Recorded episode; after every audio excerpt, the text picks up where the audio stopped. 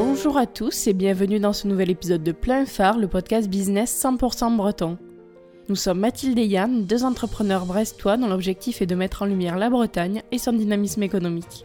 Vous le connaissez sûrement déjà de nom, mais est-ce que vous savez vraiment qui est Jean-Pierre Nadir? Investisseur dans l'émission Qui va être mon associé sur M6, mais aussi entrepreneur répétitif comme il aime à le dire, Jean-Pierre Nadir est actuellement dirigeant de Fairmove, une plateforme de voyage éthique et responsable. Il a également fondé Miss Pizza, les éditions de demain et Easy Voyage, ce qui lui confère un regard d'expert en matière d'entrepreneuriat. Vous le constaterez rapidement, Jean-Pierre n'a pas la langue dans sa poche et il nous livre son parcours et ses expériences de vie sans aucun filtre. Si vous êtes à la recherche de conseils business d'un entrepreneur chevronné, vous êtes sur le bon épisode. On vous souhaite une très bonne écoute.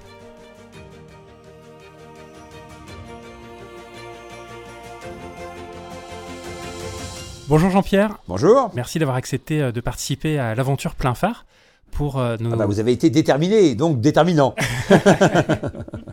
pour nos invités qui ne te connaissent pas. Est-ce que tu pourrais te présenter en quelques mots s'il te plaît? Ça existe, euh, les invités qui ne me connaissent pas, ils sont pas dignes d'être dans cette émission. Euh, mais ceci dit, donc la blague à part, donc Jean-Pierre Nadir, euh, 57 ans, euh, entrepreneur donc euh, depuis l'âge de 21 ans, on va dire serial entrepreneur, puisque j'ai j'ai créé plusieurs boîtes. Donc euh, moi je préfère d'a- d'ailleurs dire entrepreneur répétitif. Parce que je trouve que le côté serial, bon, il y a un côté un peu LinkedIn, un peu série, donc euh, euh, un peu serial killer, donc euh, euh. Et puis, et puis il y a un côté un peu facile, alors que voilà, répétition, ça veut dire un peu répétition de l'effort, quoi. Parce qu'entrepreneur, donc euh, euh, c'est en général un sacerdoce, et euh, entre l'idée, donc euh, la mise en œuvre de l'idée et euh, euh, le début de réalité euh, d'un succès économique, euh, bon, il se passe quand même pas mal de temps. Ouais. Et donc, euh, entrepreneur, c'est en général euh, ronger son frein, c'est euh, l'école de la frustration et non de la résignation, qu'au au contraire, il faut en permanence, effectivement, donc euh, faire montre d'énergie pour euh, dépasser le cap. Pendant ton enfance et ton adolescence, tu as été très voyageur en Bretagne. Tu as vécu à Saint-Brieuc, Carré, Brest, Daoulas, etc. Euh, pourquoi est-ce que tu as choisi de quitter la Bretagne pour Paris pour tes études? Oh, pour moi, c'était une évidence. Donc, euh, moi, j'ai fait sport études à Lorient. Ensuite, j'ai fait donc sciences éco euh, très peu de temps à Rennes.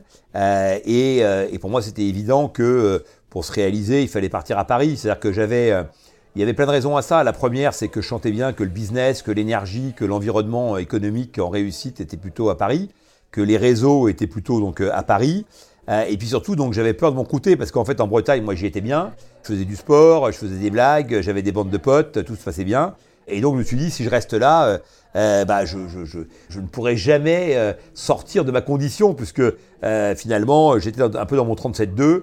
Euh, et, et donc, je me suis fait violence. Voilà. Partir à Paris, euh, c'était euh, euh, c'était tourner la page d'une époque euh, dorée, parce que c'était une époque sympa, le sport, euh, les copains, la fiesta, etc. C'était tout ça m'allait bien, mais euh, je voyais bien que ça pouvait pas être une fin en soi. Voilà, pour moi, c'était un début. Le début, il a commencé tôt puisque euh, tu t'es lancé à 18 ans. Tu as lancé un commerce de crêpes pour des campings. 16 ans. 16 ans, Oh là là. euh, encore plus tôt. Euh, un commerce de crêpes pour des campings à la forêt Fouenon. Ouais. Et à 22 ans, tu as lancé euh, Miss Pizza qui livrait euh, en moins de 30 minutes Ouais, partout 21 à. Paris. 21 ans, pardon. Euh, C'était un concept qui était révolutionnaire euh, à l'époque. Est-ce que tu as toujours senti cette fibre euh, entrepreneuriale en toi? Bah oui, la preuve, tu vois. Si j'ai démarré à 16 ans, c'est qu'a priori, je l'avais déjà en moi. Et donc la question, c'est d'où elle venait, tu vois? Et en fait, j'en sais rien. C'est-à-dire que euh, euh, la vraie réponse à ça, c'est que moi, je suis d'une famille, donc, euh, donc déjà, donc, bon, mes parents étaient divorcés, donc euh, moi, j'étais seul avec ma mère, donc euh, en Bretagne. Ma famille était principalement de, que, dans le domaine de l'agriculture, et donc. Euh, J'allais à la ferme tous les étés euh, faire la moisson, etc. Voilà, et donc moi j'avais j'avais une ligne d'horizon qui était relativement courte, euh, euh, Ouais. in fine. Et ce qui m'a ouvert l'esprit et ce qui m'a donné envie d'aller plus loin, euh, bon, je pense que c'est un le fait, comme vous l'avez souligné, que j'ai déménagé chaque année avec ma mère qui était enseignante et que donc bah, je me suis jamais fixé à un endroit et j'ai toujours euh, dû euh, relancer donc le processus euh, relationnel consistant donc euh, à se créer des amitiés donc et avoir un cercle et à définir un cercle donc et donc finalement je me suis jamais investi dans les gens donc euh, très longtemps parce que je savais que de toute façon j'allais j'allais les perdre à un moment ou à un autre. Euh, donc je- donc je pense que ça ça favorise bah, le fait de pouvoir se transporter ailleurs quoi. Donc euh, d'une part. Et puis deuxièmement j'étais d'une condition modeste et donc je voulais m'en sortir et j'ai assez vite compris que euh, bah, finalement j'avais pas beaucoup de talent donc euh, en tous les cas j'en avais aucun capable à lui seul de me de, me donner un destin euh, et que le seul effectivement peut-être domaine dans lequel je pourrais me réaliser c'était le business parce que je, lisais des bouquins. Donc moi, ma ligne d'horizon et ma capacité à me projeter, elle, venait vraiment de, de, l'ouverture donnée par les livres. Hein. donc moi, je lisais beaucoup et et donc là, je me suis projeté dans des, dans des personnages, dans des aventures, dans des, dans des pays. Et je me suis dit, voilà, j'ai envie d'avoir une, euh, une vie qui soit très différente de celle de celle qu'avait connue euh, ma mère donc euh, et, et, ma grand-mère quoi. Donc voilà, ma grand-mère sa ligne de raison c'était le, bout de la route, du chemin qui menait à la ferme. Ma mère c'était un peu plus, c'était la c'était la Bretagne ou même le Finistère et les Côtes d'Armor. Voilà, et moi je, je, je sans, sans revendiquer le fait d'avoir un destin mondial ou en tous les cas d'avoir une vision donc mondiale, j'avais l'idée que un peu comme définissait Jacques Brel, voilà, quand il parlait, il disait euh, les, les femmes, ce qu'elles veulent quand elles voient une plaine, etc., c'est construire une maison, euh, quand elles sont en couple, et l'homme, lui, euh, il voit la colline, et, et ce qu'il veut, donc, c'est dépasser la colline. Voilà, moi, j'ai toujours voulu dépasser la colline. Et tu as dépassé la colline, d'ailleurs. tu parlais de lecture, et justement, tu as travaillé rapidement dans le monde de la presse, et mhm. tu es devenu actionnaire du groupe Entreprendre. Tu as racheté aussi le quotidien Le Sport à 25 ans, et comme tu le disais, tu viens d'un milieu assez modeste. Comment est-ce que tu es devenu actionnaire si tôt dans ta carrière? Bah, En fait, je suis devenu actionnaire parce que j'ai accepté un salaire modeste contre le fait d'avoir euh, un plan euh, actionnarial, d'intégration actionnariale. Donc, euh, à l'époque, on, appelait ça des BSA, mais plutôt c'était un modèle participatif. Et donc, en fonction du chiffre d'affaires que je générais, j'avais un accès au capital. Et donc, j'avais un plan sur 4-5 ans. Et en fait, en même pas un an, donc j'avais atteint donc tous les objectifs. Et donc, j'ai eu 15% du groupe Entreprendre, ce qui était un, un montant assez conséquent. Et en fait, j'avais compris une chose, c'est que pour faire du capitalisme, il faut des capitaux. Et moi, j'avais pas de capitaux. Donc, à un moment donné, pour en avoir, eh ben, je me suis dit, bah, il faut que j'ai des actions, quoi. Et donc, les actions, euh, euh, comment je peux les gagner? Bah, À la force de mon, travail. Donc, pour ça, il fallait que je me rémunère moins et que j'accepte qu'une partie de, de, des revenus que j'allais dégager, de la valeur que j'allais créer, soit rémunérée non pas en salaire, mais en actions. Et un an plus tard, tu as créé euh, les éditions de demain et plusieurs magazines, donc notamment les magazines Voyager, Cuisiner. Mmh. Tu en as fait un grand groupe de presse. Qu'est-ce qui te plaisait dans le secteur de l'édition? Pourquoi être resté là-dedans? Ah ben moi, ce qui me plaisait dans, dans le secteur de l'édition, donc c'était le fait qu'on pouvait euh, on était, au, on était au carrefour en fait de deux mondes, de trois mondes même. D'un côté, donc il y avait une dimension industrielle parce qu'on produisait des journaux et donc euh, il y avait des grosses machines, des rotatives qui tournaient, qui employaient plein de monde. On achetait du papier donc euh, en tonnes et donc voilà, il y avait une dimension industrielle. Bon, euh, de l'autre, il y avait une dimension sociologique et marketing puisque on s'adresse à des gens et donc on délivre un message, on apporte des réponses à des à des questions. Et puis la troisième chose, il y avait donc une, une, une dimension donc euh, euh, artisanale et créatrice à l'opposé donc de la partie industrielle puisque euh, c'est des on a on embauche des journalistes on brasse des idées on produit des articles et donc ça c'est un peu artisanal quoi. Donc et donc ces trois ces trois choses réunies me donnaient un sentiment de plénitude extrêmement fort. En plus dans le voyage donc j'écrivais des éditos je j'avais des idées de, de je, je, concevais, je concevais donc les sujets j'animais des photographes donc après j'ai créé une agence photo donc euh, et donc il y avait un côté euh, il y avait un côté euh, aventurier quoi et aventureux quoi. Donc voilà je, je, je, rencontrais un tas de gens intéressants. Donc à l'époque les grandes figures Jacques Maillot Gilbert Trigano qui a inventé le club Med Jacques Maillot donc le Nouvelle Frontière c'était un monde qui était à la fois un monde de business on brassait des gros volumes et en même temps effectivement donc un monde très humain voilà et donc l'alchimie de tout ça euh, euh me, me, donnait euh, une énergie et, et un supplément d'âme, puisque les, les affaires, c'est pas que de l'argent, quoi. Donc, euh, c'est aussi de la réalisation personnelle. Est-ce que, à ton avis, ça serait toujours pareil aujourd'hui? Non. le domaine de l'édition a quand même beaucoup changé. Oui, oui. Non, non. Aujourd'hui, moi, je, je déconseillerais à quiconque de se lancer dans l'édition, même s'il il y a sûrement des réussites encore à y faire, mais bah, carrément oui, parce que bon, d'abord les kiosques, les, les marchands, pour qu'il y ait des, des journaux et des ventes, il faut qu'il y ait des marchands de journaux. Marchands de journaux, il y en a de moins en moins. Donc, euh, donc euh, bon, bah, donc ça, ça limite euh, la, la, capacité donc à propager donc vos, vos, idées. La deuxième, c'est que le digital, évidemment, donc a, a, renié, donc a dévoré, pour, voilà, pour ne pas dire donc a supprimé de la carte un certain nombre de secteurs. Moi, j'ai fait de la presse pratique de voyage. Aujourd'hui, cette presse-là, on la retrouve en totalité donc sur Internet. Les contenus éditoriaux donc sont de plus en plus produits euh, par euh, euh, les internautes eux-mêmes. et, et, donc le, la réalité du modèle de la presse aujourd'hui, euh, est quand même extrêmement compliqué, même s'il y a encore des réussites, puisque si on prend un groupe comme Reworld Media, euh, Chevalier qui a agrégé un tas de titres, euh, bon, il arrive et il gagne beaucoup d'argent, mais parce qu'il a digitalisé donc de vieilles marques, il a créé des communautés, bon, il a, il a réduit les coûts au maximum, mais cette, cette, cette presse-là, en fait, ou cette, cette, ce paradigme, ce nouveau paradigme qui finalement est d'appréhender la presse au travers des coûts, plutôt qu'au travers des coups de cœur, euh, tu vois, je, je, me plais déjà beaucoup moins. Donc euh, voilà, je, mais même si moi j'étais un cost killer avant l'heure, je me battais comme une bête, je lâchais sur rien, etc. Parce que euh, la, la, presse, quand tu gagnes, tu le gagnes au fruit de beaucoup d'efforts et tu gagnes peu et pas très longtemps. Et quand tu perds, tu perds très vite et beaucoup. et, beaucoup voilà. et donc il faut être fortement capitalisé. Le seul intérêt de la presse, c'est que tu peux rentrer sans beaucoup d'argent parce qu'en fait, euh, tu, tu, peux autofinancer assez facilement ton développement, en tous les cas au début. Voilà. Après, ça devient beaucoup plus difficile. Et je crois que l'aventure s'est assez mal terminée?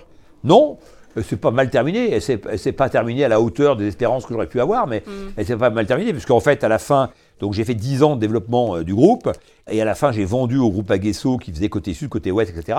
Après, euh, c'est mal terminé dans, dans, dans, la mesure, on peut, on peut dire ça dans la mesure où j'ai pas gagné beaucoup d'argent. Mm. Donc au travers de cette session, en fait j'ai perdu de l'argent pendant deux ans, j'en ai toujours gagné pendant 7-8 ans, enfin pendant, pendant 7 ans, j'en ai perdu pendant deux ans, et ensuite j'en ai, j'en ai regagné donc euh, la dernière année euh, en, réduisant les coûts, en gérant, etc. Donc de manière plus serrée et en, et en, en limitant en fait les investissements que j'avais fait dans deux secteurs qui étaient le sport et la mer. J'avais lancé un magazine sur la mer qui était un magazine magnifique qui s'appelait Mer et Océan, euh, qui avait d'ailleurs un bon succès en Bretagne, mais qui malheureusement n'avait pas d'annonceur.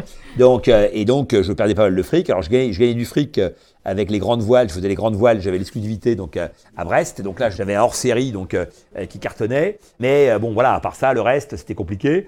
Et j'avais une équipe qui était qui était de qualité, donc qui coûtait un peu d'argent.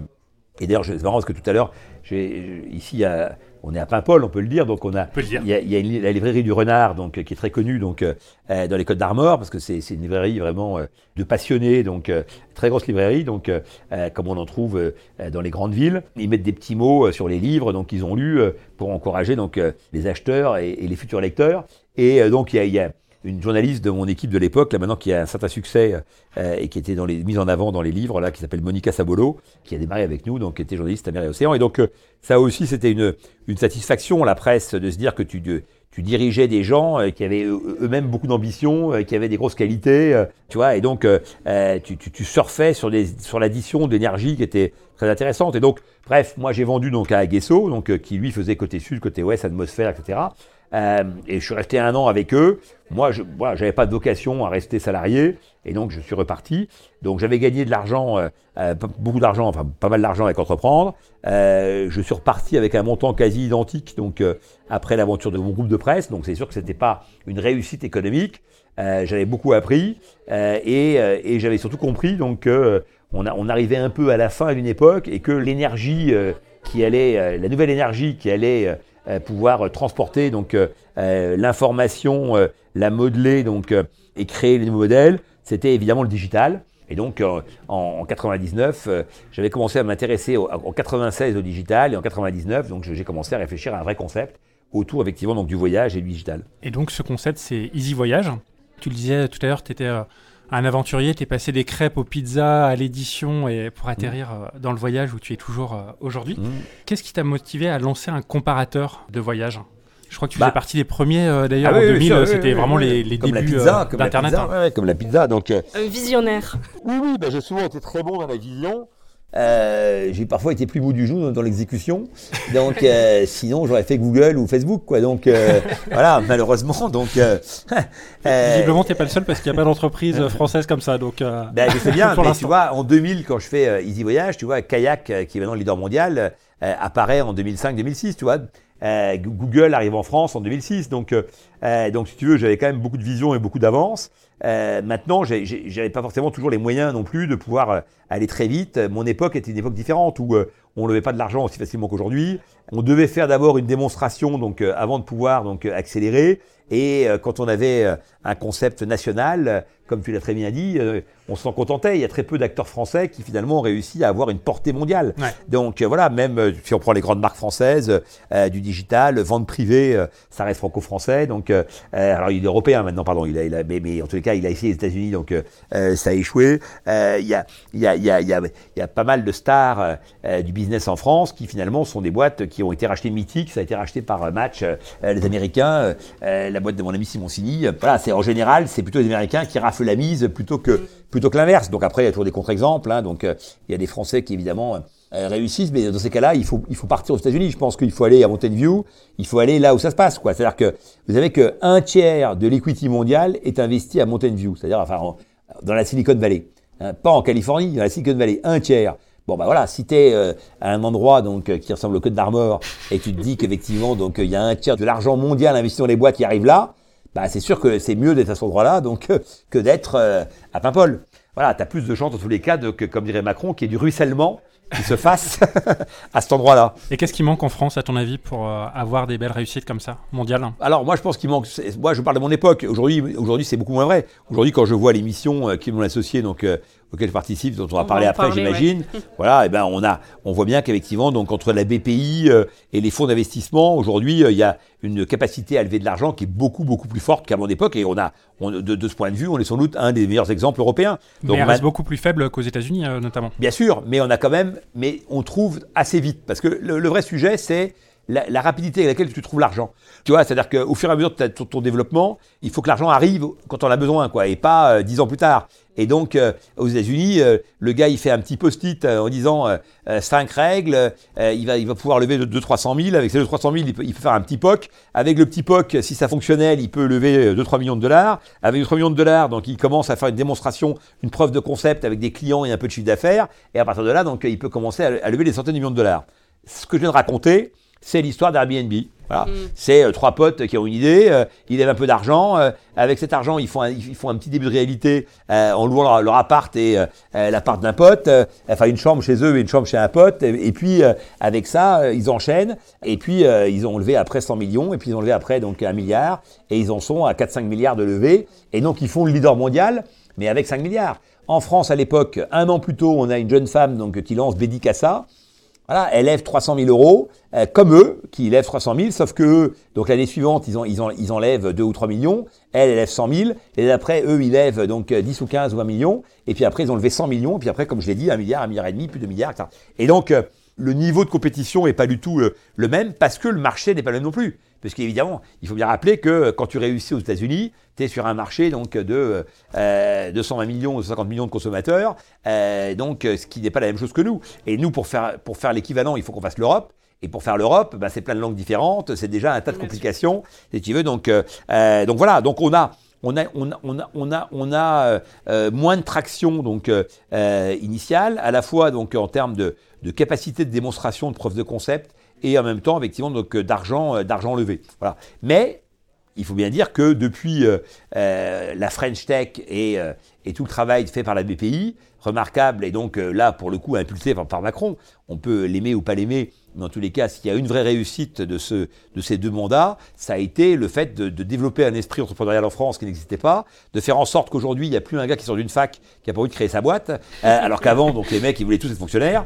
Donc, euh, euh et, et, et, et, aujourd'hui, voilà, le, le, rêve des startups, etc., c'est quelque chose sur lequel on peut, on, ça crée beaucoup d'énergie et d'énergie positive, puisque ça, développe de la créativité et euh, ça remet la France au centre de pas mal de projets. On est au cœur des réinventions des modèles dans le domaine de l'hydrogène, on est au cœur des réinventions donc euh, dans le domaine électrique, on est euh, au cœur des réinventions donc dans le modèle du transport, etc. Donc, euh, on se bat avec les Chinois, on se bat avec les Américains, on n'est pas les seuls, mais aujourd'hui, on a quand même plein d'acteurs qui sont très innovants et qui créent beaucoup de richesse. Voilà. Et donc, quand il y a la richesse, et, eh ben, et qu'on crée de la valeur, eh ben, ça se redistribue naturellement autour de soi. Toi, qu'est-ce qui t'a poussé à continuer à entreprendre en France du coup? Pourquoi ne pas être parti bah, à Mountain View?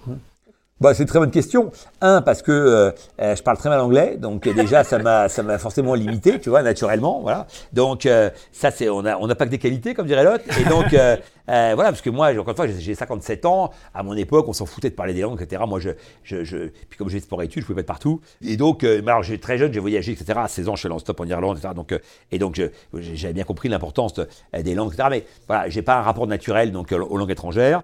et puis Mountain View est arrivé, si tu veux, moi, j'avais déjà donc, j'avais déjà 40 ans, quoi, quand j'aurais pu faire ce saut-là. Donc, j'aurais pu le faire. C'est certain que 40 ans, j'aurais pu le faire, mais j'étais déjà quand même très installé. Voilà, et puis après, un manque de courage, sans doute. Hein voilà, je, je, pense que dans la vie, on est des fois très courageux, et puis des fois, on a, on a, on a aussi ses lâchetés. Donc euh, euh, peut-être qu'effectivement, donc j'ai manqué à ce moment-là de vista, mais je je le sentais pas. Voilà, c'est-à-dire que moi j'ai fait beaucoup de choses parce que je sentais le coup et, euh, et voilà, je me sentais pas une view, etc. Des lois différentes, des trucs, moi j'y comprenais rien. Et, donc je, je, je, me suis, je, je, me suis jamais senti comme ayant une capacité à faire la différence. Quoi. Voilà, c'est-à-dire que euh, j'aurais été un de plus. Euh, voilà, je ne voyais pas trop comment, par quel bout prendre le problème, mais peut-être que c'est une erreur et que j'aurais dû y passer six mois. Mais par exemple, moi, je me serais naturellement beaucoup plus vu à New York. Quoi. Si j'avais dû euh, euh migrer aux États-Unis, donc je, serais plutôt allé à New York donc qu'à Mountain View. Voilà, pourquoi? Parce que je, voire même à Boston. Quoi. Voilà, moi, je pense que parce que c'est plus intello, c'est plus, c'est plus européen, c'est, c'est Mountain View, c'est un peu les ploucs, quoi. Donc voilà, donc ça gagne du blé, ça gagne du blé, mais je, je, je, voilà, je me, c'est pas, pas la communauté qui m'attire naturellement. Quel entrepreneur tu penses être? Visionnaire, on l'a dit, mais à part mmh. ça bah, Courageux, malgré ce que je viens de dire. Donc, euh, je pense que le, le, le, je pense que la différence, c'est vraiment là-dessus. C'est-à-dire que la caractéristique numéro un, c'est le courage. Voilà, et donc la détermination, les deux donc étant, euh, étant intimement liés, puisque l'un nourrit l'autre et vice-versa. Tu vois, parce que quand tu es, courageux, bah, ça anime ta détermination, euh, parce que tu te dis allez, on y va, etc. Et donc, euh, même pas peur. Euh, et, euh, quand tu es déterminé, bah, si tu veux, ça entraîne forcément le courage, parce que tu es, es, confronté à un tas de, tas de réalités qui parfois te dépassent, et donc qu'il faut réussir à affronter. Donc, donc voilà, donc moi je pense que je suis un entrepreneur qui, qui affronte les réalités. Voilà, C'est-à-dire que moi je ne me, je ne me leurre assez rarement. Voilà, C'est-à-dire que je sais qui je suis, euh, je connais mes qualités, je connais mes défauts, je connais mes faiblesses, parce que des défauts, donc euh, euh, voilà, j'aurais pu les travailler, je l'ai fait sur certains aspects, moins sur d'autres. J'essaye toujours d'être un, homme meilleur, euh, mais j'ai peut-être pas effectivement donc euh, j'ai pas non plus été au bout de complètement de tous mes talents euh, parce que parce que c'est compliqué en fait de, tout mettre en œuvre et de se donner toujours les moyens de l'ambition. Il y a parfois parfois on a envie de se laisser porter aussi par tu vois par les choses et bon et quand tu as des petites réussites bah, des fois tu te laisses porter. Alors non pas que tu t'endors mais tu tu tu tu es peut-être moins déterminé justement, moins courageux et donc du coup bah, as moi aussi moins de résultats. On aimerait bien connaître ton grand secret. Où est-ce que tu trouves toute ton énergie pour réaliser autant de projets? Bah, c'est vrai, c'est une, très bonne question parce que ce qui est certain, c'est que j'ai dit courage, détermination, et tout ça évidemment étant alimenté aussi par l'énergie, puisque très clairement, moi, j'ai toujours eu beaucoup d'énergie et euh, ça m'a porté effectivement aussi, ça m'a apporté, ça m'a porté, ça m'a euh, ça m'a transporté. Et donc, d'où ça vient? Bah, C'était encore une fois, je pense que le ressort, il est euh, cette, cette, volonté de dépasser sa condition, cette volonté donc de, euh, de se réaliser, cette volonté d'aller plus loin. Euh, et, donc, il faut savoir que tout ça, ça a un prix. Donc, voilà. Et le, le, prix, c'est évidemment l'énergie qu'on doit, qu'on doit y mettre. Moi, je pense que sans, sans énergie, évidemment, aucun projet ne peut, ne peut véritablement donc avancer. Voilà. Et donc, je, je j'ai à la fois j'en avais et en même temps j'ai compris que j'avais intérêt donc à, à développer l'usine qui allait me permettre de continuer à en avoir quoi. Donc euh, et cette usine là c'est quoi? Bah, c'est une usine justement donc à, à vouloir réaliser les choses, c'est-à-dire d'un côté donc à les imaginer et de l'autre à vouloir euh, les mettre en œuvre. La Bretagne c'est une terre de réseau, on est au bout du bout euh, du monde. Donc on est obligé de de faire les choses ensemble. Est-ce que pour toi le réseau c'est quelque chose d'important? Est-ce que ça t'a servi dans toute ta carrière?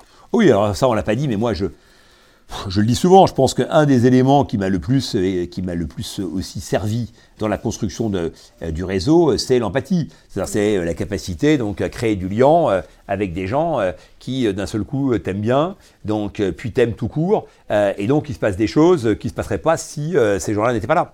Voilà, et n'avaient pas eu envie à un moment donné d'aller vers toi ou te tendre la main ou de t'aider. Voilà, et ça, ça me vient donc de mes années bretonnes étudiantes où j'étais, j'ai beaucoup fait de stop. Donc euh, moi j'ai beaucoup découvert la Bretagne en stop euh, dans un premier temps, puis après euh, la France et puis après l'étranger. Donc puisque 16 ans, donc encore une fois je vais je monte dans le nord de la France, je traverse, je vais en Angleterre, puis après je vais en Irlande et, et tout ça en stop. Et donc, et le stop, c'est voilà, c'est l'école de de, de, de, de, de, de, la, de la nécessité de créer de l'empathie fulgurante, quoi, puisque Mhm. tu, si tu veux, ce- le mec te voit au bord de la route, il a envie de te prendre au pas, déjà premier acte, bon. Euh, et donc il y a tout un, un body language. Je connaissais pas évidemment à l'époque la formule, elle n'existait pas, mais en tous les cas, donc elle est adaptée à ça, c'est-à-dire que voilà, euh, qui participe à la fois d'un look, euh, des fringues, du sac à dos, de l'en- l'endroit où tu t'es mis, euh, de la manière dont tu souris quand la bagnole arrive, etc. Voilà. Donc et moi j'avais, j'étais assez doué donc euh, pour euh, que les bagnoles s'arrêtent. Et deuxième euh, deuxième chose, une fois que tu montes dans la bagnole, bah il y a des gens qui font plus ou moins d'efforts pour te laisser proche du carrefour où il faudrait être pour continuer ta route, qui t'invitent à dormir chez eux quand c'est tard le soir, qui t'invitent à, déjeuner ou à dîner quand t'es étudiant, t'as pas de fric, bah, si on t'invite à déjeuner, t'es bien content, etc., etc. Et donc, moi, j'ai assez rapidement compris que j'avais un petit charisme qui pouvait me servir, voilà. Et donc, je m'en suis servi. Et dans les affaires, ça m'a beaucoup aidé parce que les gens me trouvaient sympa et avaient envie de me, même pas de m'aider forcément, mais en tous les cas de collaborer avec moi. Et donc, euh, par exemple, euh, mes deux premiers rendez-vous donc euh, dans le domaine du voyage, c'est-à-dire Jacques Maillot de Belle Frontière, donc euh, euh, et euh, Gilbert Trigano, qui avait donc le créateur, pas Serge Trigano, hein, donc et son fils, donc et donc Gilbert, celui qui a fondé le club Méditerranée, enfin, même si ils, ils ont fondé à deux avec un, un gars qui s'appelait Gérard Blitz, qui avait créé le club olympique, mais toujours est-il que Gilbert Trigano, qui était à l'époque une sommité dans le monde des affaires en France, euh, j'ai réussi à avoir un rendez-vous et, euh, pour faire une interview de lui et euh, on m'avait donné un tout petit créneau. J'étais en dernier, euh, euh, je il m'a pris une heure et demie en retard ou deux heures, euh, alors qu'on m'avait dit surtout arriver à l'heure parce qu'il n'aime pas les mecs en retard, il, il vire les gens. Et on m'avait dit surtout soyez très bon sur la première question parce que quand la question ne lui plaît pas, il vire les gens. Son bureau en disant c'est inintéressant, j'ai répondu ça à, à ça déjà 100 fois, euh, barrez-vous. Et donc moi, j'ai posé une première question, il m'a dit elle est nulle votre question. Et, et tout de suite j'ai posé une deuxième, et donc il a dit ah celle-là elle est mieux. Et, euh, et finalement je suis resté une heure, et le lendemain il- son assistante m'a appelé, il m'a dit voilà Gilbert a, a beaucoup aimé l'entretien, etc. Et il voudrait savoir est-ce que vous seriez intéressé pour faire le magazine du Club Méditerranée? Donc moi j'avais 23 ans, je venais, je venais de lancer Voyager Magazine, j'avais fait deux numéros, et donc évidemment que j'aurais traversé Paris sur les mains pour faire le magazine du Club Méditerranée. Et euh, voilà, et donc une heure d'entretien et de contact a suffi à, faire basculer donc un peu les choses et à créer une relation. Et puis euh, Jacques Maillot, pareil, avec Nouvelle Frontière, donc euh, euh, il m'a invité à déjeuner et, il m'a posé un tas de questions, etc. Et, et voilà, il s'est dit, ce jeune mec, il est courageux, etc. Et donc en fait, quand tu es pas exemplaire, mais en tous les cas, quand tu es impliqué, quand tu appliques tes propres préceptes et que tu montres que tu mets beaucoup de choses dans la partie, eh ben, tu fédères autour de toi donc euh, euh, plein de gens qui se disent bah, cette démarche elle est louable et on adhère et on a envie de l'aider, voilà, Ouais. ou de l'aimer. Est-ce qu'il y a une erreur que tu as faite et que tu as regrettée et quelle est la leçon à en tirer? Ouais, j'en ai fait plein des erreurs. Alors là, ai- moi, je pense que je- j'en ai fait, j'en ai fait moins que d'éléments positifs, puisque j'ai plutôt réussi. Donc, euh, malgré tout, voilà. Mais j'ai quand même fait plein d'erreurs. J'ai fait des erreurs classiques. J'ai fait des erreurs de suffisance euh, vis-à-vis de gens où je me sentais un peu en position de force et euh, j'ai pas forcément euh, investi dans la relation suffisamment. Et donc, je suis passé à côté de gens ou à côté de projets qui ensuite ont plutôt bien marché. J'ai fait des erreurs en, en peut-être en m'obstinant à l'inverse sur des choses qui en valaient pas la peine ou des gens qui en valaient pas la peine euh, parfois. Euh, j'ai euh, été parfois trop imprudent, parfois pas assez, parce que toute la problématique effectivement donc, posée dans le business, c'est toujours de savoir euh, jusqu'où il faut aller, à quel moment il faut s'arrêter. Entre la réussite et l'échec, la frontière est extrêmement faible, et donc entre détermination et aveuglement, c'est finalement la fin de l'histoire qui dit les choses. Voilà. Et donc, en tous les cas, si une, erreur significative, majeure, donc est marquante de mon parcours, je pense que c'est euh, dans mon groupe de presse en 96. Moi, j'avais commencé à comprendre l'intérêt du web. Euh, j'avais une agence photo, donc euh, je vendais mes reportages dans 40 pays. Et à l'époque, donc un fonds d'investissement euh, très important, donc vient me voir pour me proposer de développer un portail internet, donc de rentrer au capital de mon groupe de presse et de développer ensemble un portail internet. Et, et puis dans le dans le déroulé des, des process, à un moment donné, ils n'ont pas exécuté une clause. Je, les, je les ai envoyés donc se faire voir. Euh, et j'aurais peut-être pas lu parce que finalement, avec cet argent, j'aurais été beaucoup plus vite. Donc, euh, et même s'ils m'avaient emmerdé et s'ils ne respectaient pas leurs engagements exactement, finalement, euh, j'étais qui pour euh, donner des leçons de morale? Et à la fin, c'était pas vraiment, vraiment pas l'essentiel. C'est-à-dire que la leçon à en tirer, c'est que moi, à mon avis, il y a trois leçons à en tirer. La première, c'est que l'argent n'a pas la même valeur selon les époques de ta vie. C'est-à-dire qu'avoir 10 millions d'euros pour, pour, un jeune Nadir à 30 ans, c'est pas comme les avoir donc à 50. Voilà, parce qu'évidemment, on n'en fait pas la même chose et la capacité accélératrice n'est pas la même. Hein, donc, euh, évidemment. Donc, et ça, en fait, les gens n'ont pas vraiment cette idée-là de timing. Bon, euh, la deuxième chose, c'est que bah, il faut, il faut savoir aussi un peu euh, ravaler sa morve et donc euh, rabaisser de sa superbe. Donc, euh, et quand le rapport de force est défavorable, hein, quand tu rentres dans un bar où il y a que des Los Angeles, tu dis pas salut les filles, quoi. Donc, sinon tu prends le risque, tu, ou tu cours très vite, ou tu as fait du karaté, mais bon, tu as quand même intérêt. voilà, donc, donc là, il faut savoir aussi parfois eh ben, accepter l'idée de devoir faire moins le malin.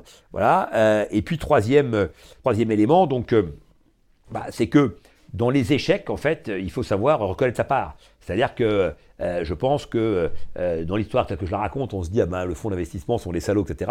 Probablement aussi que j'ai pas été très bon à un moment donné pour expliquer les choses et, qu'ils ont pris une décision qui n'était pas la bonne parce que j'ai pas été bon pour l'expliquer. Et donc je pense que dans le déroulé des choses, bah, finalement, c'est plus profitable de comprendre ce que toi tu as mal fait que de chercher à chaque fois à expliquer tes échecs par les incapacités des autres. Bien sûr, oui. On va passer un petit peu sur ton bébé euh, actuel qui est Fairmove. Est-ce que tu peux nous le présenter rapidement et nous dire euh, mm. en quoi ça consiste? Bah, En 2020, donc, euh, quand j'ai quitté Easy Voyage, puisque j'ai vendu Easy Voyage en 2015 au groupe Ovedia, donc en juin 2015, et je devais rester donc trois ans et demi. Finalement, ils m'ont demandé de faire une année de plus, et donc j'ai fait quatre ans et demi je suis parti donc en mars 2020. Et mars 2020, évidemment, c'est c'est le, le, Covid. et voilà. Et donc l'annonce de Macron, donc qui annonce qu'on va être confiné. Et Gérard Philippe, pas Gérard Philippe, pardon.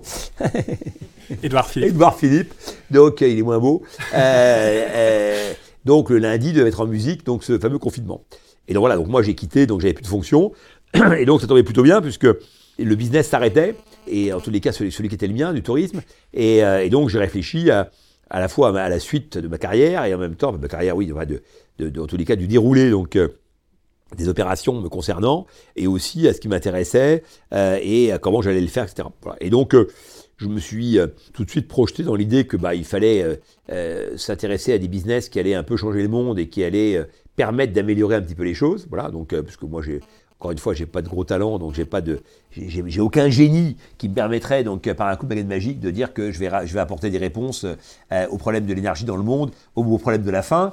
Donc, euh, euh, mais par contre, je me suis dit, bah, ces problèmes-là, à quel endroit en fait, quel est l'endroit le plus intéressant pour pouvoir donc apporter et développer donc des, des, solutions. Et en réfléchissant, alors j'avais déjà investi dans des startups, donc notamment dans une ferme verticale, donc là qui répond au problème de, des terres arabes, puisqu'on utilise très peu de terre, très peu d'eau, donc et donc si ces fermes verticale se développe de manière très forte, eh ben, ce sera une des réponses, parce qu'on peut produire en plus dans des pays donc, euh, où euh, il n'y a pas beaucoup de solutions, comme par exemple aujourd'hui euh, les Émirats arabes unis, donc Dubaï développe la, plus grande ferme verticale, avec Emirates pour euh, produire tous les produits qui vont de catering qui vont rendre à bord. Euh, donc moi j'ai investi dans, une, dans la plus grosse ferme européenne, ça s'appelle Jungle. J'ai investi dans Carwatt, une boîte qui fait du rétrofit, donc euh, c'est-à-dire qu'on transforme les véhicules thermiques en véhicules électriques. Euh, voilà, donc j'avais déjà une vision de euh, c'est quoi les leviers qui vont changer le monde. Mais finalement je suis arrivé à la conclusion que le tourisme était au cœur de tous ces leviers, parce que le tourisme touche à l'éco-bâti. Le tourisme touche au transport. Le tourisme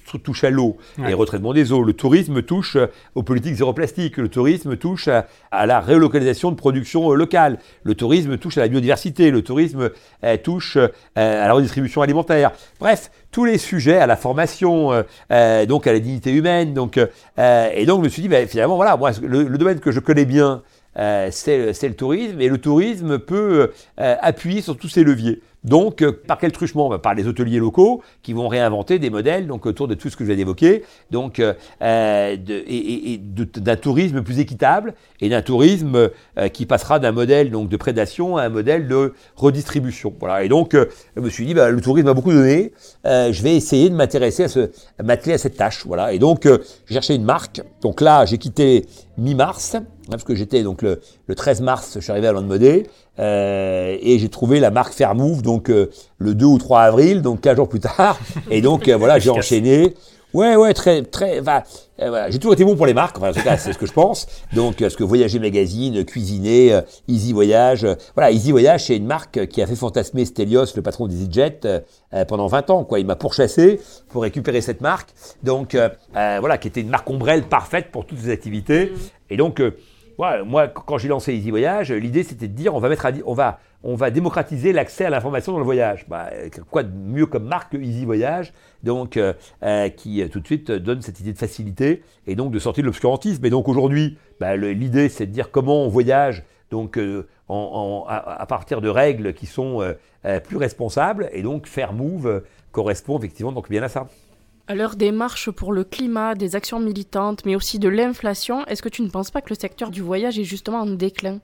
Ah bah en tous les cas, il, est sous les feux des, projecteurs. Ça c'est clair, puisque on est coincé d'un côté donc avec les activistes qui veulent nous péter la gueule, donc euh, et, euh, et de l'autre côté donc euh, avec des problèmes économiques qui sont jamais très bons évidemment donc pour favoriser donc les voyages. Voilà, moi je débat avec les activistes, eux ils combattent et moi je débat.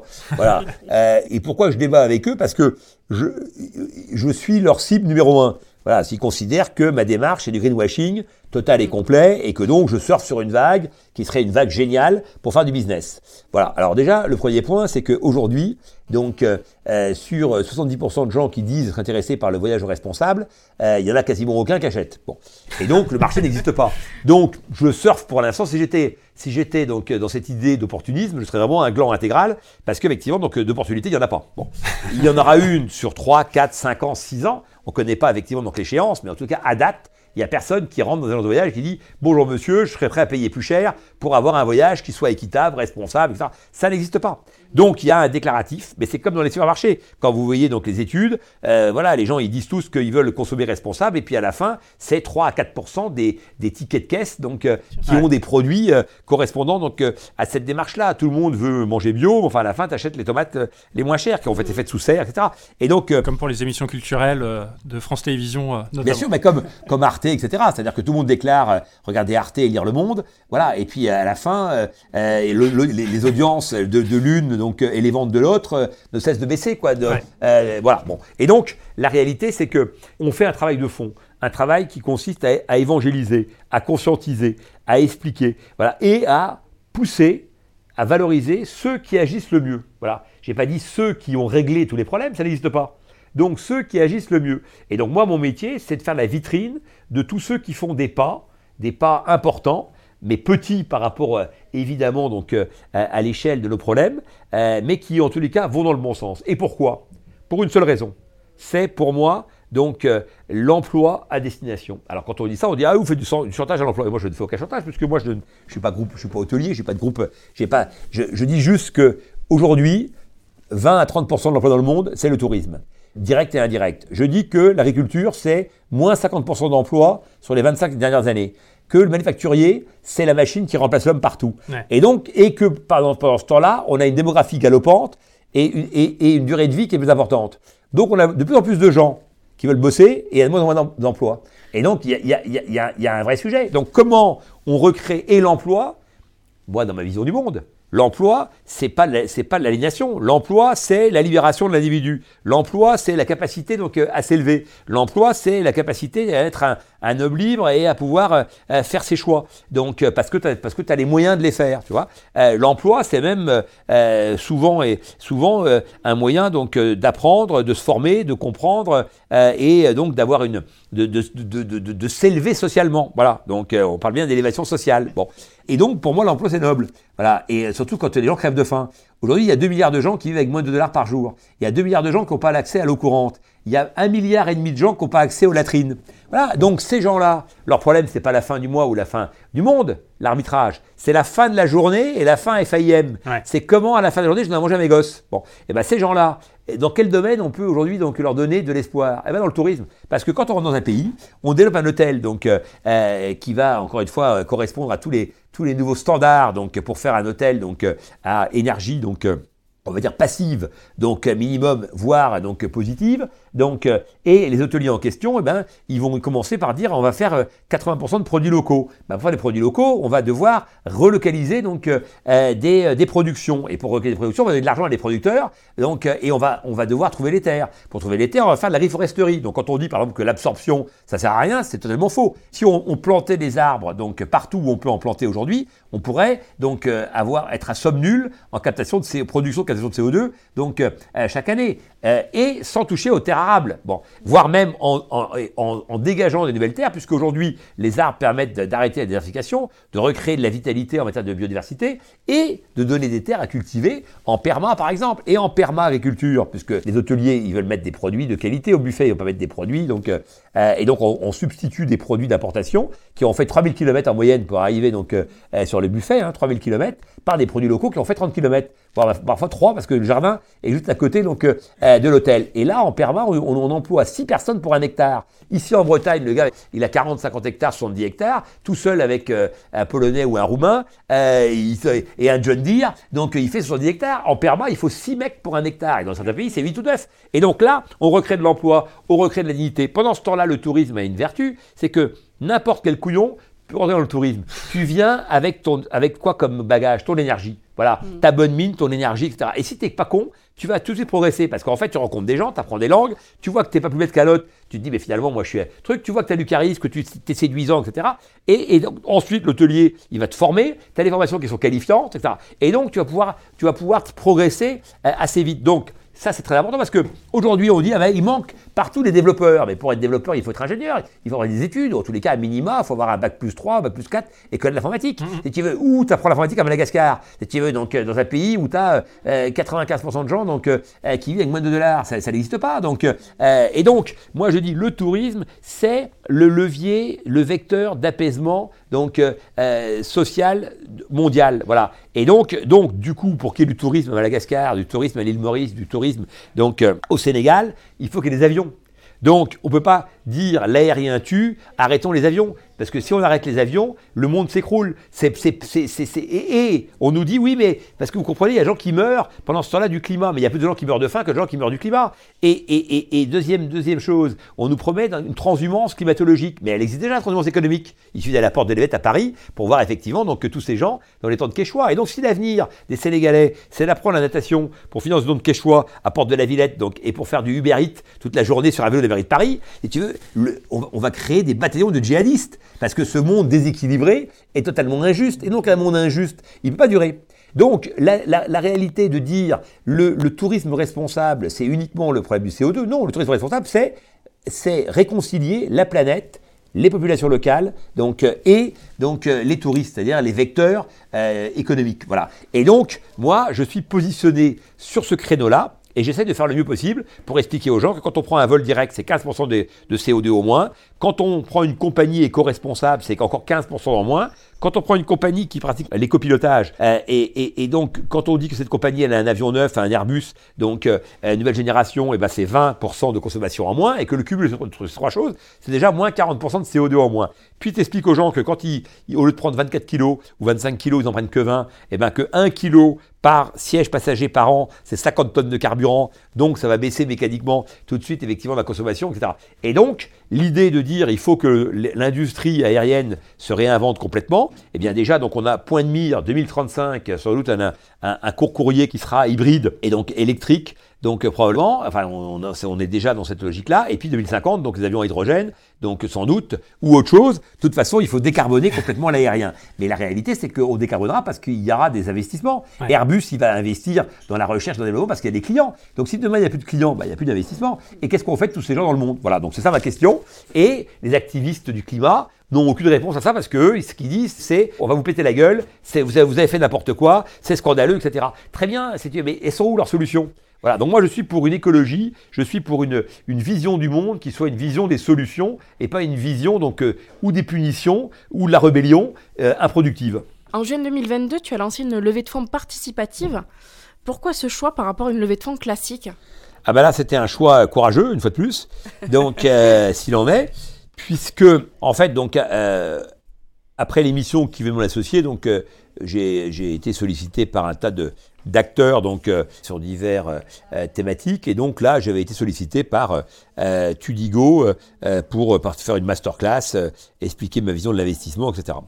Moi, je connaissais mal les plateformes participatives, je connaissais les, plateformes de crowdfunding, donc qui font de la précommande, mais j'avais pas en tête donc l'idée qu'on pouvait aussi donc euh, lever de l'argent euh, auprès du grand public en dehors de la bourse. Quoi. Donc là, je me suis dit, mais finalement, euh, voilà, la levée participative, c'est, quand même pas mal de vertu. Et donc j'ai réfléchi pour, pour faire move dans une logique très simple qui est de dire, pour faire move, il faut que j'arrive à fédérer une communauté. Quoi de mieux pour fédérer une communauté que de les engager comme actionnaires? Voilà. Et donc, bah, j'ai exposé mon projet, ma stratégie, je me suis mis en scène et en situation, euh, et j'ai dit, bah, on va voir ce qui se passe, voilà. Un peu comme le stop au bord de la route, quoi, voilà. Donc, euh, euh t'as des gens qui décollent jamais, euh, voilà. Et moi, ça a été très vite, puisque j'ai fait 500 000 euros en une journée, et euh, en trois semaines, on a fait 1,5 million donc d'euros, ce qui, ce qui est un des records, hein, parce que dans les jauges, souvent, donc, on ajoute des, des investisseurs qu'on a déjà, alors que moi, pas du tout. Et moi, donc, j'ai pris le risque que ça échoue, et, et, et donc, ça a réussi. Super. Bravo. Euh, le grand public t'a découvert euh, dans la saison 2 de Qui va être mon associé sur euh, M6. Comment est-ce que tu t'es retrouvé dans cette émission? Bah, c'est une bonne question parce que moi j'étais inconnu, donc on se dit mais comment ce gland de Nadir a pu, être dans cette émission? On n'a pas posé la question comme ça.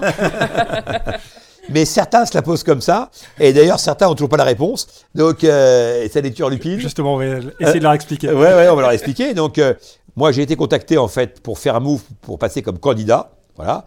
Euh, parce qu'ils me connaissaient. Donc, euh, moi, j'ai fait plusieurs fois C'est dans l'air, j'ai fait, euh, j'ai fait Capital, etc. Et donc, dans le domaine du tourisme. Et donc, ils savaient que je lançais un nouveau truc et ils avaient besoin donc de, de, de, profils un peu différents, puisque le profil type de l'émission, donc, c'est quand même donc des boutonneux post-pubères, donc, qui ont fait des grosses études et qui sont issus d'un bon milieu. voilà, pour la faire courte. Donc, voilà, et qui en général sont en couple. Bon, euh, et avec elle qui euh, a fait l'école de commerce, c'est lui qui est ingénieur ou l'inverse. Bon, euh, voilà. Euh, et donc ils, ils, ont besoin de profils différents. Donc ces profils différents, bah il y a des jeunes de banlieue qui n'ont pas de diplôme, donc euh, ou très peu. Bon, c'était le cas par exemple de Papépi, infirmier qui vend sa baraque, etc. Bon, très bien. Ils ont besoin de d'histoire humaine à forte émotion. C'est le cas d'Ashley, donc euh, une ancienne droguée, donc qui s'en sort et qui euh, veut lancer son application. C'est le cas de, euh, de Drouin, le libraire, donc qui a eu un cancer et qui est en rémission et qui vient donc pour acheter un stock de livres et qui veut donc pouvoir rebondir et qui nous demande de l'aider donc à rebondir. et donc l'émission essaie de réunir des profils différents. Et dans ces profils différents, bah, il y avait besoin comme ils ont dit, de, de seniorité, trouver un vieux qui euh, se relançait. vous avez vu, il y a des mecs de 50 ans qui relancent des projets, etc. Il n'y a pas que des mecs de, de 22 ou 23, quoi. Et, donc, là, tu cochais toutes les cases. Voilà, donc ils m'ont appelé en me disant, bah toi, euh, est-ce que tu veux venir, quoi? Et donc voilà, et moi j'ai dit non. J'ai dit non pour deux raisons. La première, parce que je trouvais l'émission nulle, et la deuxième, parce que je, il était hors de question que je passe devant un jury avec mon BP, etc. J'ai passé l'âge, quoi. Donc, euh, euh, moi, je cherche pas de mentor et je cherche pas effectivement donc euh, de conseils donc de la part de mes pairs. Donc, je suis tout à fait ouvert donc au conseil, mais en tous les cas pas pas à la notation. Quoi. Voilà, je suis plus à l'école. Et donc, j'ai expliqué pourquoi je trouvais que l'émission était pas bonne. Donc, en l'occurrence la saison 1, puisque il n'y avait qu'une saison, et j'ai mis en avant principalement le fait que moi je l'avais pas regardé. J'avais regardé que 20 minutes, donc c'était déjà signe qu'il y avait un problème, puisque normalement j'aurais dû être mmh évidemment, donc euh, téléspectateur d'une telle émission, voire même supporter d'une telle émission, vu mon parcours. Donc, euh, ce à quoi ils m'ont dit, mais c'est plutôt une émission qui rassemble des jeunes. Ce à quoi j'ai répondu que sans doute, mais que quand tu es en joueur de foot, tu regardes les matchs de foot, quoi. Bon, et, et même si tu joues plus, quoi. Donc, euh, forcément, et donc moi, en plus, il se trouve que je joue. Donc, encore, et que, et, et, donc, c'était évident que je regarder l'émission. Et pourquoi je l'avais pas trouvé bonne? Parce qu'il n'y avait pas l'interaction entre le jury et qu'il n'y avait pas assez d'explications sur les conclusions qui amenait euh, à dire oui ou non à un candidat. Voilà, et que grosso modo, c'était mon petit chéri, euh, t'es bien mignon, euh, c'est super ce que tu fais, mais j'irai pas investir. Alors là, moi, je comprends pas. C'est-à-dire que mm. si le mec, c'est un petit chéri sympathique et qui a une super idée, eh ben, on doit investir. Ou alors, il faut lui expliquer pourquoi on n'y va pas, parce que peut-être que c'est mal délivré, parce que c'est trop tôt, parce que l'équipe est pas assez forte, j'en sais rien. Mais en tous les cas, on donne des explications. Voilà. Et donc, c'est ce que j'ai expliqué. Et ils m'ont proposé de faire un casting. Enfin, ils m'ont rappelé 15 jours, 3 semaines après. Moi, je pensais qu'ils m'auraient jamais rappelé. Et ils m'ont rappelé en me demandant donc si j'avais cessé dans des boîtes, donc ce qu'ils savaient déjà, mais ils voulaient que je confirme. Donc j'ai dit oui.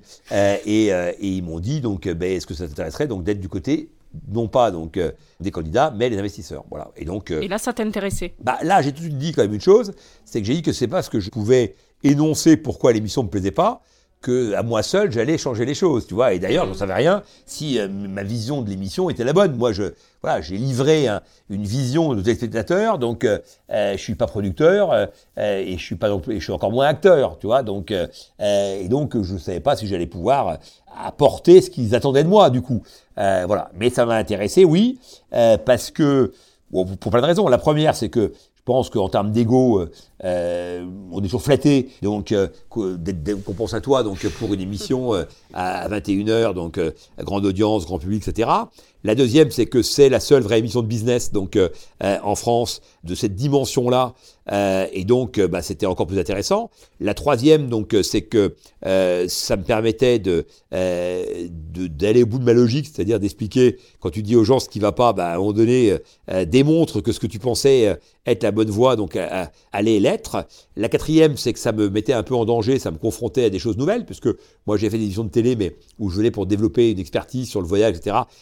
fait d'émissions comme celle-là, et surtout, moi, ma plus grosse émission, c'était une émission sur France 2, pareil, de prime time, qui avait duré donc euh, une heure et demie, euh, et on avait enregistré pendant trois heures, donc euh, un vendredi après-midi. Mais là, c'était très différent. Là, on attaque le matin donc à 8 heures, on termine le soir à 21h30, on fait 6 cas par jour, 1h15 par cas, on n'a aucune information sur les dossiers, aucune, hein, et à la fin, on investit notre argent. C'est la seule émission de télé où le jury prend un risque. Ah bah, dans tous les cas, non. C'est la seule émission de télé où le jury paye le prix du risque. Parce que dans les autres, il prend des risques aussi, mais il n'en paye pas le prix. C'est-à-dire qu'à la fin, il dit tu chantes bien, elle chante mal. La fille, bon, c'est pas très grave, il en a pris 16. De toute façon, qu'il y a les trois, qui trois tocardes là-dedans, c'est pas très gênant. Et puis s'il ne gagne pas la finale à The Voice, bon bah il s'en fout. Si tu veux, c'est pas ça. Mais moi, si, si je mets de l'argent dans des boîtes qui déposent le bilan, je suis comme un gland au bout d'un moment, tu vois. Et donc, j'ai pas non plus, j'ai pas des fortunes à disposition. En tout cas, j'ai pas le robinet pour produire de l'argent. Et donc, donc, euh, le fait est que ça te met une pression parce que du coup, tu découvres des marchés auxquels tu connais rien. Tu découvres des gens que tu connaissais pas et sur lesquels tu dois émettre une opinion. Tu dois te projeter dans, leur capacité à délivrer ce qu'ils expliquent, dans la, dans la capacité au marché qui t'indique à réellement exister et à se développer. Et tout ça en ayant, en une heure, en ayant juste à ta disposition comme seul levier des questions. Et un peu ton portable parce que tu as le droit d'aller voir sur Instagram, etc. Voilà, si, si, réellement il dit qu'il a une communauté, etc., qui dit qu'il a 20 000 sur Instagram, tu peux aller voir, tu peux regarder qu'est-ce qu'ils mettent, etc. Et donc, ok, ça te donne. Mais tu vois, mais aucun investisseur ne prend ce genre de décision en 1h10 avec, euh, tu vois, avec des échanges, etc. Et donc, euh, euh, et, et c'est quand même très engageant parce que si tu as quelqu'un qui va et que tu mets 300 000 euros, tu peux pas comme ça te déjuger, sauf si évidemment il a menti et que quand tu fais les due diligence, c'est-à-dire quand tu vas aller après donc regarder la réalité de la boîte dans les, dans, dans, dans les semaines qui suivent, bah, si évidemment il a menti sur le chiffre d'affaires, s'il a menti sur une licence qu'il avait, qui dit avoir et qui n'a pas, bah, là évidemment on peut se déjuger. Dans les fauteuils de l'émission, tu as retrouvé euh, un autre euh, investisseur qui a un parcours de vie assez similaire au tien, donc qui est euh, Anthony Bourbon. vous êtes tous les deux partis de rien, sans capital financier notamment. Mmh. Par contre, vous avez une vision qui est très différente en termes d'investissement, c'est le moins qu'on puisse dire. Comment oui, tu peux t'arrêter à vision. On a une vision très différente. comment, comment est-ce que tu l'expliques? Bah, on, est, on a des profils très différents. C'est-à-dire que Anthony, il n'y a pas une phrase où il dit pas qu'il vient d'en bas. Voilà, moi, euh, si on me pose la question, je réponds, mais euh, j'en ai pas fait. Donc, euh, mon leitmotiv numéro un dans la vie. Anthony, donc, parle de ses parents, etc. Donc, moi, j'en parle pas. en tous les cas, pas dans les mêmes termes. voilà, Anthony Anthony, en fait, explique euh, grosso modo, donc euh, c'est le roi de la résilience parce qu'il avait, euh, c'est un balafré qui, n'a eu que des cicatrices, donc jeune et qui d'un seul coup, donc grâce à son courage, son énergie, etc., arrive à se réaliser.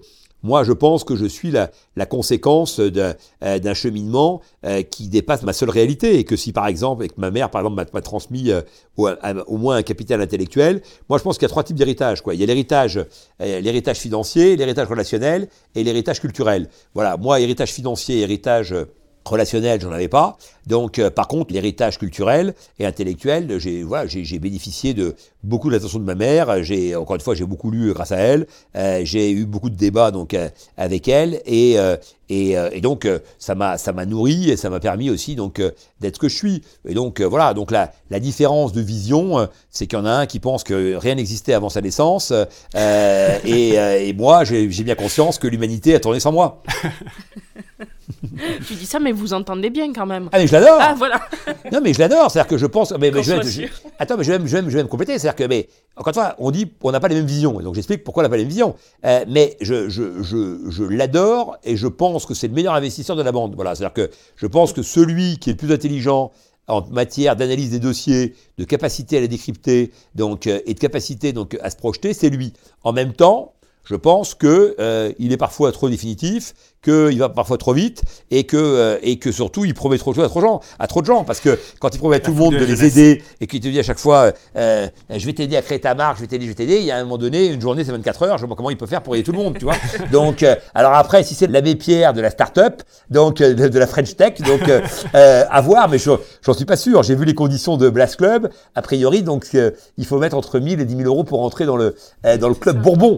Donc c'est pas, c'est, c'est, pas. Donc c'est pas complètement bénévole. Bah c'est pas Emmaüs quoi, c'est pas Emmaüs. Bon voilà, voilà. Mais encore une fois, hein, il est, il est beau, il parle bien et il est très intelligent. Voilà, donc euh, euh, ça c'est incontestable. Et toi, c'est quoi tes critères pour euh, choisir d'investir ou non dans une start-up? Moi, les critères, je peux les donner assez facilement. Le premier critère, c'est que le porteur du projet me plaise. C'est-à-dire que je sais que je vais passer du temps avec le fondateur, et donc je préfère avoir un fondateur qui me plaise, qui soit euh, avec qui euh, je, vais passer du bon temps, voilà. Donc euh, et dans tous les cas avec qui il y aura un commerce agréable. Voilà. Donc premier premier élément. Deuxièmement, évidemment, il faut qu'il y ait un secteur qui me semble porteur. Et troisièmement, il faut que j'ai le sentiment que on a les moyens de l'ambition, à la fois humain et financier. parfois, des gens lèvent peu d'argent alors qu'en fait ils ont un projet qui nécessite d'enlever beaucoup et donc déjà c'est foutu dès le départ parce que mmh. finalement même si tu, tu mets tous les ingrédients bah, il manquera toujours euh, les 500 000 les 600 000 les 700 000 euros qui auraient fait la différence voilà et quand tu commences à être en difficulté tu les trouves plus donc il fallait les trouver avant, voilà. Et certains n'en veulent pas se, se, diluer, et donc ils disent ouais mais comme ça j'aurai plus d'actions, etc. Mais on s'en fout des actions. Ce qui compte, euh, si tu veux, surtout quand tu es jeune, c'est de créer une vraie réussite. Qui, enfin, le modèle américain est très bon là-dessus. C'est-à-dire que euh, quelqu'un qui a fait déjà un début de réussite, il retrouve de l'argent beaucoup plus facilement pour en faire une deuxième et une troisième, etc. Et donc, ce qui est important, c'est d'être successful. Donc, c'est de se donner les moyens de ce succès. Voilà. Euh, et donc, voilà, je pense que c'est les trois ingrédients. Donc, un marché, un homme et les moyens de l'ambition. Et dans les moyens, évidemment, je mets tous les moyens, les moyens techniques, les moyens humains, les moyens conceptuels, etc. C'est-à-dire que si le projet, évidemment, est mal barré, est mal branlé. Donc voilà. Mais en tous les cas, un bon mec avec les moyens sur un projet mal branlé, eh bien, on va réorienter, on va, on va pivoter, on va avoir les moyens de pouvoir effectivement donc rectifier le cap. Voilà. Alors que sinon, bah, on meurt. Belle conclusion. Merci beaucoup Jean-Pierre d'avoir répondu à, toutes nos questions. Avant de te libérer, on avait trois dernières questions à, à, te poser, qui sont les questions de conclusion euh, de plein phare. La première, quel est ton endroit préféré en Bretagne? Ce petit moment chauvinisme de Très bonne question. Euh, non, mais alors après, c'est très personnel. Donc euh, euh, voilà, moi j'aime beaucoup Pontrieux parce que ma grand-mère habitait à Capagazenec et j'ai connu Pontrieux comme étant une petite bourgade campagnarde, donc sans grand, intérêt. Et donc maintenant, c'est devenu un petit bourg charmant, donc avec une vraie portée touristique, donc très préservé, très authentique, très vernaculaire. voilà. Et donc en termes d'originalité, je dirais le la balade sur le Trieux, donc et, et Pontrieux euh, ceci dit, donc euh, j'aime beaucoup donc euh, Ploua et les grandes falaises, donc je trouve que c'est un spot assez génial. j'aime beaucoup Perros-Guirec, même si c'est très touristique, donc et que la ville elle-même a pas grand intérêt malheureusement, donc elle a été un peu gâchée, je pense. mais toutes ces grandes villas qui ont été préservées, etc. Donc c'est quand même très chouette. La plage est magnifique et ses eaux translucides, donc c'est quand même assez génial. Et, et pour finir, je dirais que le, coin où j'ai le plus d'émotions, où j'ai le plus de, souvenirs, etc., c'est Concarneau. Voilà, parce que mon adolescence était à Concarneau, et j'adore Concarneau. Là aussi, c'est une rénovation qui est magnifique.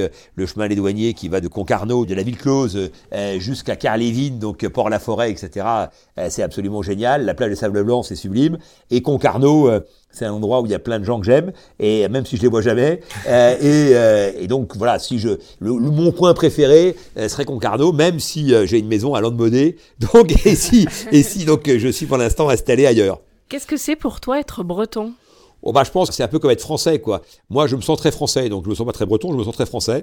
Donc, parce qu'il y a une culture, parce qu'il y a une subtilité, il y a, y a des auteurs, il y a des poètes, etc. etc. Et donc, la Bretagne, donc pour moi, c'est plutôt donc euh, le rapport à la Bretagne, c'est forcément ça passe par la mer. Je pense que être breton, donc euh, c'est aimer la mer, donc euh, sous toutes ses formes, qu'elle soit donc en termes de production, donc les couilles Saint-Jacques, les ormeaux, etc. Bon, les moules, les, les huîtres, etc. Et aimer la mer donc pour le bateau, aimer la mer donc pour pour l'aventure, parce que les Bretons ont été partout dans le monde, on trouve des Bretons partout, même par exemple. Voilà, mais il y a même des endroits, par exemple, au Sénégal, donc ils disent care pour la maison. Voilà, c'est un, un, mot qui vient du breton, quoi. Donc peut-être que mon sens de l'aventure vient de là. C'est-à-dire que voilà, les, les, pêcheurs ici, quand on est à Paimpol et que on voit effectivement les pêcheurs d'Islande, Pierre Loti, etc. euh, bon, bah, on voit bien la prise de risque, on voit bien la nécessité, hein, nécessité fait loi, donc ces gens qui ont dû partir pour euh, gagner leur vie euh, et qui ont été courageux, et la mer a souvent été donc le point de départ de bon nombre effectivement donc d'aventures. Donc je dirais, voilà, être breton, c'est aimer la mer, mais c'est aimer, alors on pourrait me dire, mais c'est pareil pour finalement être du Var. Non, parce que c'est aimer la mer pour toutes ses dimensions, y compris donc quand elle est déchaînée, y compris donc quand elle te prive de gens parce que ils meurent en mer. voilà, c'est la mer en fait, c'est au cœur de la vie en Bretagne. Et dernière question, quelle est l'entreprise à suivre en Bretagne? Quelle est euh, l'entreprise bretonne qui t'inspire? Alors écoute, j'en sais rien parce que je ne suis pas un spécialiste des boîtes bretonnes. Ceci dit, donc euh, il y a un petit jeune donc du côté de Vannes qui veut inventer donc un modèle de euh, d'hébergeur donc internet écolo donc qui s'appelle Stratosphère donc qui m'a l'air d'être à suivre avec intérêt. Je trouve que dans l'agroalimentaire ou l'alimentaire tout court donc il y a une dimension en Bretagne qui est assez assez incroyable hein, donc puisque en Corse, la première boîte d'agroalimentaire fait 15 millions d'euros. En Bretagne, euh, tu as des mecs qui font de la soupe de poisson euh, à Concarneau, ils font 10 millions, ils exportent au Japon, euh, et ils sont millièmes dans la hiérarchie, donc voilà, des boîtes bretonnes. Quoi. Et donc, la Bretagne est quand même une terre d'entrepreneurs assez incroyable, donc évidemment, Leclerc, Intermarché, enfin bon, on va pas tous les, les faire, mais il y a évidemment maintenant les nouveaux Bolloré, etc. Donc, je pense qu'il y a ici une production effectivement d'entrepreneurs, parce que, encore une fois, donc c'est une terre de courage, quoi. Donc, c'est une terre qui euh, permet pas mal de choses, donc, euh, mais, euh, mais il faut aller le chercher, quoi. Ça tombe pas du ciel, quoi. Voilà, donc on n'est pas au paradis, donc on doit le construire, quoi. Voilà, donc il t'a pas été donné. et tu dois faire ton paradis sur terre, donc à partir des éléments qui sont à ta disposition. Et donc voilà, la, Bretagne est une terre de courage, et le courage, encore une fois, c'est le terreau, donc et le ressort pour entreprendre. Pour nos auditeurs qui voudraient réserver un voyage responsable, est-ce que tu peux nous rappeler l'adresse du site Fairmove D'abord, je vais rappeler la définition, le tourisme responsable. Hein. encore une fois, réconcilier la planète, euh, les populations locales et le tourisme. Et donc l'adresse fairmove, donc avec deux o.fr. Donc euh, vous êtes les bienvenus. Et alors, si vous voulez vous engager un peu plus, vous pouvez devenir donc Fairmover engagé. Donc ça coûte 49 euros euh, qui vous sont remboursés dès le premier, dès le premier voyage. Et effectivement, c'est moins cher que chez mon ami Bourbon. Mais ceci dit, à 49 euros, tu peux en avoir des marfides. Hein. Un grand, grand merci, euh, Jean-Pierre, d'avoir fait partie de l'aventure plein phare. Pour euh, les auditeurs qui peuvent te suivre, je crois que tu es euh, disponible sur LinkedIn également. Ouais, LinkedIn, j'ai 23 000 personnes qui me suivent déjà, donc bienvenue les, aux, nouveaux. et Instagram, donc un peu plus de 10 000. Voilà, et donc faut se dépêcher parce que après la saison 3 de Qui est mon associé, là, ça va exploser complètement. et donc j'aurai plus le temps de répondre aux questions des gens. Un grand merci Jean-Pierre d'avoir participé à l'émission. Merci à vous. Merci beaucoup. Merci à Jean-Pierre Nédir de nous avoir partagé son parcours, ses conseils business et son expérience d'investisseur. Nous espérons que cet épisode vous a plu également. Si vous souhaitez continuer cet échange avec Jean-Pierre, vous pouvez retrouver les liens de Fairmove et ses réseaux sociaux dans les notes du podcast. Merci à vous pour votre écoute. On se retrouve d'ici 15 jours pour un nouvel épisode.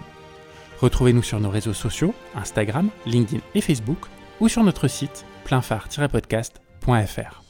N'oubliez pas de nous laisser un avis sur votre plateforme d'écoute favorite si l'épisode vous a plu. À très bientôt